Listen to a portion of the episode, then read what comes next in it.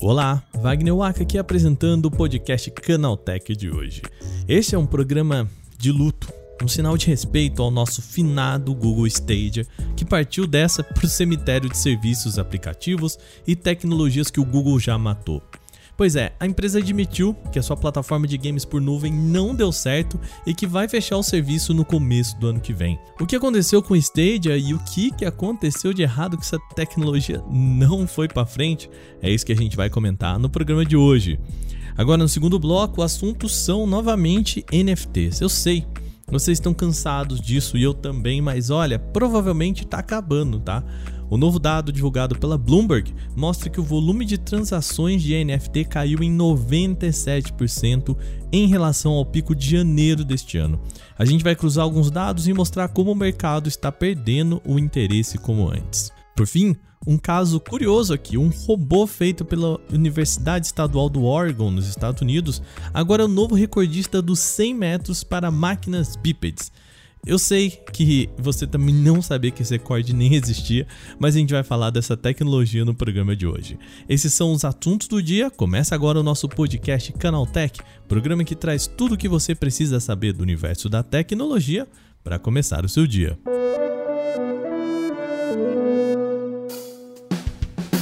Olá, seja bem-vindo e bem-vindo ao podcast Canaltech, o programa diário que atualiza você das discussões mais relevantes do mundo da tecnologia. De terça a sábado, a partir das 7 horas da manhã, a gente tem os três acontecimentos tecnológicos aprofundados no seu ouvido. De domingo, lembrando, a gente já estreou aqui o Vale Play e já gravamos o programa dessa semana. Você sabe qual que é o tema sobre o qual a gente vai falar aqui nesse programa de domingo? Olha, o programa tá bem legal, já gravamos e então fica de olho que domingo tem mais um episódio do Vale Play. Lembrando também que de segunda-feira temos o Porta 101 lá no nosso outro feed. Então fica ligado também, eu vou deixar tudo aqui na descrição desse podcast. Então, segue a gente no seu agregador para receber sempre os episódios novos e aproveita, deixa aquela avaliação pra gente por lá, beleza? Sem mais, vamos então agora para o nosso primeiro tema do dia.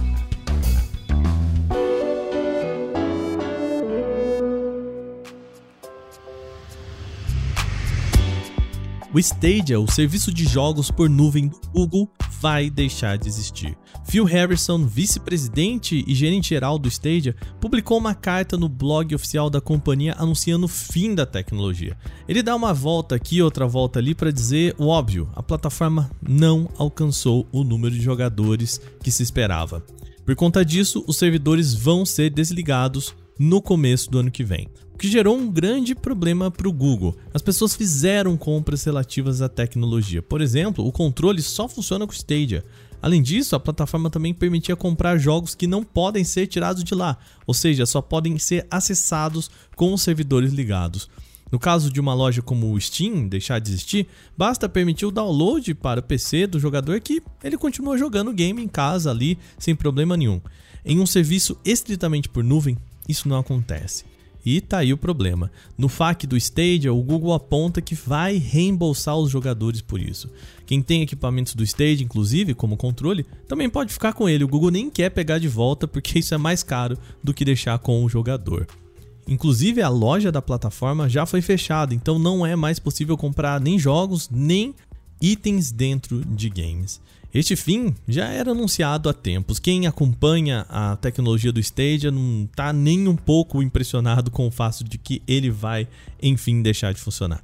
Em fevereiro desse ano, por exemplo, a companhia anunciou que estava fechando seu estúdio de desenvolvimento de jogos exclusivos para o Stadia. Era um prenúncio de que a plataforma não ia nada bem. Tá, mas o que deu errado aqui? O mercado ainda não está pronto para receber jogos por streaming? Não, não é isso que os executivos de outras empresas têm mostrado. A Logitech, por exemplo, anunciou essa semana mesmo um novo console voltado só para jogos por nuvem. Ele é chamado de G-Cloud Gaming Handheld e ele é compatível com o GeForce Now da Nvidia e o Xbox Cloud Gaming da Microsoft. O principal problema do Stadia está na parte do conceito básico dele. Diferente dos serviços da Nvidia e da Microsoft, o jogador do Stadia precisava pagar pelos jogos unitariamente. Vamos explicar o que, que acontece. O Xbox Cloud Gaming funciona como uma Netflix para jogos, ou seja, tem um catálogo vasto e você só precisa escolher o que jogar. No caso do GeForce Now, ele reconhece os games que você já tem no seu PC e faz a transmissão via nuvem. O que o Google propôs para o jogador é que ele comprasse o título só para a plataforma pelo preço cheio. E isso resultava do problema que a gente está vendo agora. O que, que o gamer faria quando o título deixasse de ser compatível com o Stadia? Pois é. Além disso, o Google também não chegou nem a lançar a plataforma mundialmente. Aqui no Brasil, por exemplo, enquanto é possível já usar o Xbox Cloud Gaming e o GeForce Now, o Stadia nem tinha dado as caras por aqui. Agora vamos voltar a falar de Phil Harrison, o executivo que mandou essa cartinha anunciando o fim do Stadia. O prédio no caixão da plataforma é mais uma amostra de como esse homem estraga tudo que ele toca no universo dos games. Vem comigo. A entrada de Phil Harrison no universo dos consoles foi com a Sony, encabeçando como presidente da Sony Computer Entertainment lá em 2005. No ano seguinte, em 2006, ele foi responsável por lançar o PlayStation 3, que chegou ao mercado como o console com pior desempenho da história da Sony. Ele saiu depois, passou por outras empresas e em 2012 foi para o Interactive Entertainment Team na Microsoft, o que seria depois o braço Xbox da empresa. E ele lançaria o Xbox One um ano depois, em 2013, e trouxe a pior estratégia de lançamento de um console até hoje. O Xbox só começou a dar certo e competir pau a pau mesmo com o PlayStation 4 depois de 2015. E adivinha o que aconteceu em 2015? O Phil Harrison saiu da conta de Xbox e entrou outro Phil, que é o Phil Spencer, que está lá até hoje fazendo bonito na conta. Em 2018, então, ele foi contratado pelo Google para encabeçar o time do Stadia para fazer o lançamento da plataforma um ano depois. Então é bonito ver toda essa volta e, e, saber que essa cartinha que consagra o fim do Stadia é assinada por Phil Harrison, o homem que mais coleciona derrotas na indústria de games. Vamos continuar falando de fracassos por aqui nesse podcast? Bom, nessa semana eu falei de alguns dados recentes de queda de interesse em terreno no metaverso. E agora uma nova pesquisa da Bloomberg mostrou que o número de transações em NFT despencou em 97% desde janeiro desse ano. Os dados foram coletados das principais plataformas de transação, como a OpenSea, o NFTX, Larva Labs, SuperHair, entre outras. Em janeiro desse ano, o total de NFTs negociados bateu a casa de 17 bilhões de dólares. Esse número caiu agora em setembro para 500 mil dólares. Reparem, a gente estava falando de 17 bilhões de dólares, agora 500 mil dólares. É uma queda muito grande, representa esses 97%. Vamos recordar outros três dados que ajudam a corroborar como essa onda do NFT e provavelmente do terreno do metaverso já passou, ou pelo menos está passando. A Delphi Digital, empresa de análise, apontou queda em 98% no volume de transações de terrenos virtuais, que são, obviamente, NFTs negociados. Outro dado é do Upland, uma das plataformas que oferece esses terrenos. O serviço também apresentou queda em 82% nas transações desde janeiro, segundo o site oficial deles. O Mana, criptomoeda usada para compra e venda de terrenos no Decentraland, também caiu em volume, na casa dos 98%. Por fim, a gente tem o dado da Bloomberg da queda de 97%. Repare que todos eles, Delphi Digital em queda de 98%, Humana em 98% e a Bloomberg falando em 97%. Os dados são muito parecidos para serem mera coincidência. Aqui a gente tem um atual cenário de que essa bolha provavelmente está passando. Com esses números dá para dizer com bastante tranquilidade que comprar terreno no metaverso ou até aquele NFTzinho pode ter deixado de ser um negócio interessante.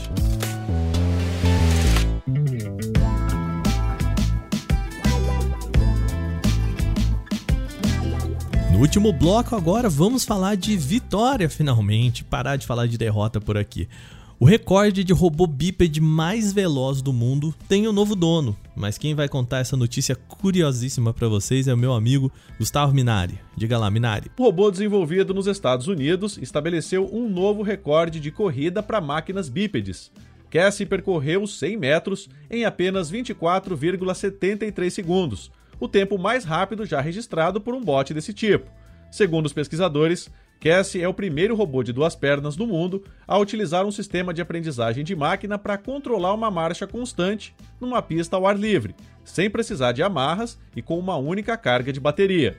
Joelhos que se dobram como os de um avestruz, câmeras e sensores externos evitam que o robô se perca durante o trajeto ou que ele saia correndo sem rumo pela pista de atletismo. Pois é, o robô chamado Cassie apareceu no vídeo no YouTube correndo sozinho só com o pessoal ali do lado garantindo que ele não perca o rumo. Como o Minari falou, ele correu 100 metros em 24,73 segundos. Se você está imaginando aí o robô T-1000 do Exterminador do Futuro correndo super rápido atrás de um carro, tá bem longe disso, tá? Cassie corre na casa dos 6 km por hora, permitindo inclusive que as pessoas acompanhem quase que andando do lado do aparelho. É bem devagar, na verdade, tá? Você pode ver o vídeo que tá aqui na descrição desse podcast. E eu já vou deixar é, essa ideia de que o robô não anda assim tão rápido para você não se decepcionar, tá bom? Ano passado, o robô conseguiu fazer 5 km em 53 minutos, ou seja, é uma média um pouquinho acima dos 5 km por hora. Um feito assim não muito incrível para uma pessoa na academia. Só que aqui tem outros desafios, tá? Os engenheiros contam que não é parte mais difícil ensinar o robô a correr, mas sim que ele realize essa tarefa em pé e depois retornar à posição inicial sem cambalear e cair. Acelerar de um ponto de inércia até a marcha de corrida é relativamente mais fácil do que emular o comportamento humano durante o trajeto. Segundo os pesquisadores, o verdadeiro mérito está no movimento articulado e coordenado entre as pernas, joelhos e pés robóticos, algo que só foi possível alcançar graças a um sistema de aprendizagem de máquina que permitiu que o robô passasse por uma série de experiências de treinamentos simultaneamente. De novo, se você quiser ver esse robô correndo de uma forma bastante engraçada até, tem link aqui na descrição do nosso podcast. Agora terminadas as principais notícias de hoje, vamos para o nosso quadro Aconteceu também.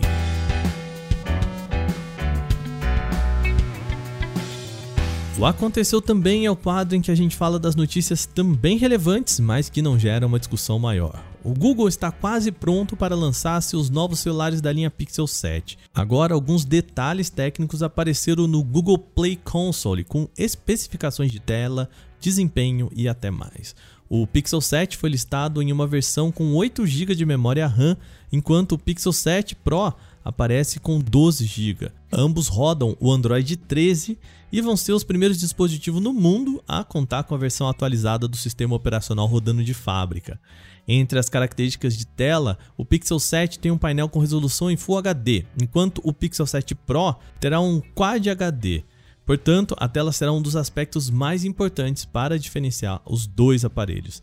As certificações também confirmam que os dois aparelhos vão ter suporte ao eSIM, recurso que já estava presente nas versões anteriores. Só que ainda não é possível afirmar se vai ter suporte apenas para o eSIM, como acontece com os iPhones vendidos nos Estados Unidos, ou se será possível usar também chip físico tradicional.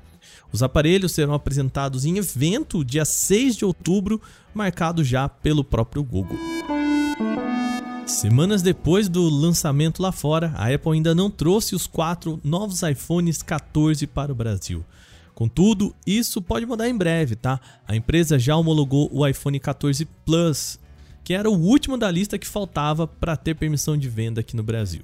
Depois da listagem na Agência Nacional de Telecomunicações, a Apple tem bandeira verde para poder vender o aparelho em território nacional. De acordo com a documentação, a linha será vendida por aqui, é a mesma comercializada na Europa. Isso quer dizer que vai chegar por aqui com a gaveta de chip físico, não exigindo a exclusividade com o eSIM. A Apple ainda não tem uma data para começar as vendas dos novos smartphones por aqui. Contudo, fontes ouvidas pelo Mac Magazine apontam que a empresa planeja o início da pré-venda aqui no próximo dia 7 de outubro. A Huawei acaba de atualizar a sua linha de roteadores vendidos no Brasil com o novo modelo Mesh 3. Ele traz Wi-Fi 6, suporte até 250 dispositivos conectados ao mesmo tempo. Ambientes de até 400 metros quadrados podem ser cobertos com apenas dois módulos e sem a necessidade de trocar constantemente a conexão do smartphone, como acontece com repetidores. Com a tecnologia Wi-Fi 6, ele pode oferecer até 3 vezes mais largura de banda e 33% menos latência que as gerações anteriores. O produto chegou ao Brasil com um preço inicial de 799 reais para um módulo avulso. ainda tem um valor promocional de 749 reais até o dia 12 de outubro para comemorar o lançamento. Porém, para aproveitar a tecnologia Mesh, será necessário adquirir pelo menos duas torres. O combo custa R$ 1.299 ou R$ 1.099, portanto 200 reais de desconto nesse período inicial.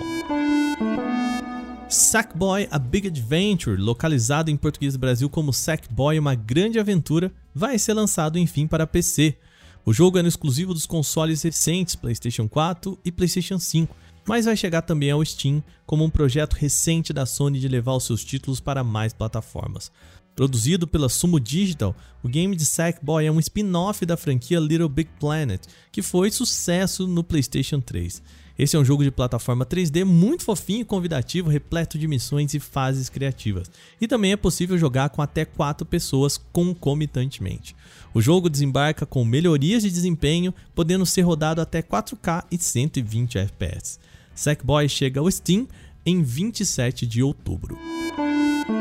O LinkedIn publicou nesta quarta-feira a quinta edição da lista de Top Startups, que elenca as 15 empresas que mais se destacaram no último ano no Brasil.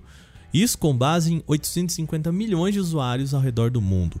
As startups presentes na lista pertencem a diferentes setores e áreas de especialização, como serviços financeiros, saúde, benefícios, transportes, entre outros.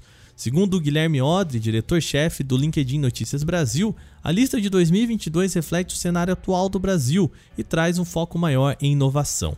Os cinco primeiros nomes da lista estão nessa ordem, em primeiro lugar, com a fintech Neon, depois o banco C6 Bank, a Gulp aparece em terceiro lugar, a empresa de recursos humanos, o quarto lugar para o Me Poupe, a plataforma de educação financeira, e a Flash Benefícios de gestão de benefícios fecha o nosso top 5.